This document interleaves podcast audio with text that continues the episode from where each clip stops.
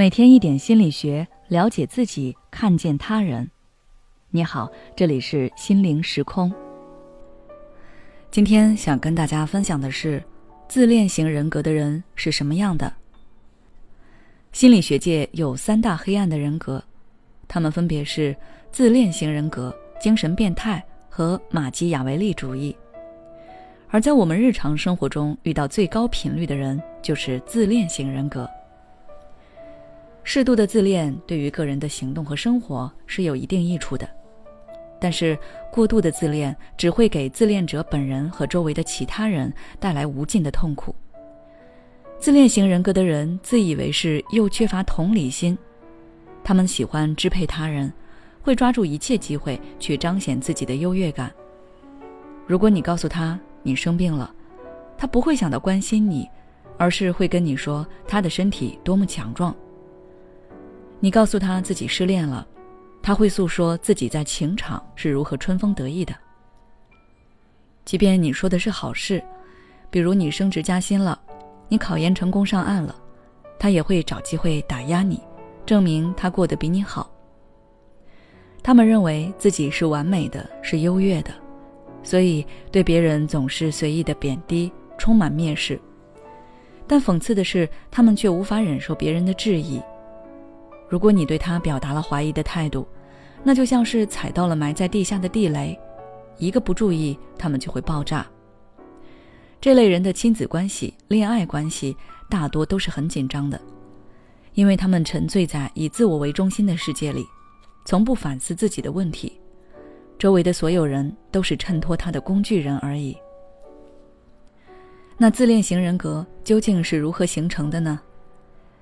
这就要回溯到他们小时候所受到的教育，比如过度的溺爱，使得他们对自己的行为分不清对错，对世界产生了一种主导权，认为自己是主宰。还有可能是童年时期被一味的打压批评，导致他们十分渴望证明自己的价值和优秀。于是自相矛盾的是，在他们表现的自大之下，往往隐藏着他们的低自尊。自恋型人格的人往往认识不到自己的问题，这样就给他周围的人带来了很多困扰和压力。所以，如果你身边有自恋型人格的人，那你该如何应对呢？下面我给你三个建议。首先就是调整自己的心态，不要去强行改变他们，因为很多自恋型人格的人缺乏同理心，他们不会认为是自己的错误。相反，他会觉得错的是全世界，期待甚至要求他们去改变是一件很自找麻烦的事情。所以你要做的就是去调整自己的心态，不要被他们所影响。其次就是要识别清楚自己和那个人之间的关系。如果他们只是自己的同事、同学，那他们的行为对我们的影响就不会太大，我们做到默默远离就可以。不去和他们比较，究竟是谁的身体更好，谁在异性中更受欢迎？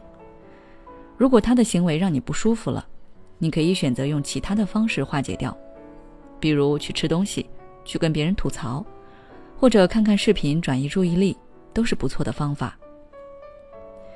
而如果他们是我们的老师、上司、父母等等这一类不容易摆脱的人，那就做到两点。第一是时刻提醒自己，他是个自恋型人格的人，他们自大和给我们的压迫都是因为他们的自恋，并不是因为我们不够优秀，所以才被对方打压和批评。第二是顺毛撸，不管他们说什么，当下不要跟他们起冲突，因为即便你有道理，他也会没理找理的把你压下去。既然这样，不如就顺着他的话去说去做。然后行为上你可以分开来，涉及到你利益的事，你默默坚持；而其他事你可以选择听他的。最后，即便做错了，责任也不在你。最后就是，如果要和自恋型人格共事或者寻求他们的帮助，并不是只有和他们站在对立面这一条路可以走。相反，你可以利用他们的自恋，让他们认为和你共事是一件能够满足他需求的事情。或者对你提供帮助，可以让他产生更高的成就感。这样的话，他就会愿意和你和平共处，而不是针锋相对。好了，今天的内容就到这里。如果你想了解更多内容，欢迎关注我们的微信公众号“心灵时空”，后台回复“自恋人格”就可以了。你想要让自己的声音被更多人听到吗？你想通过声音实现财富自由吗？我们现推出声音达人计划，为你打造专属音频专辑，带你直达变现。详情请关注公众号“心灵时空”，后台回复“声音”就可以了。快来加入我们吧！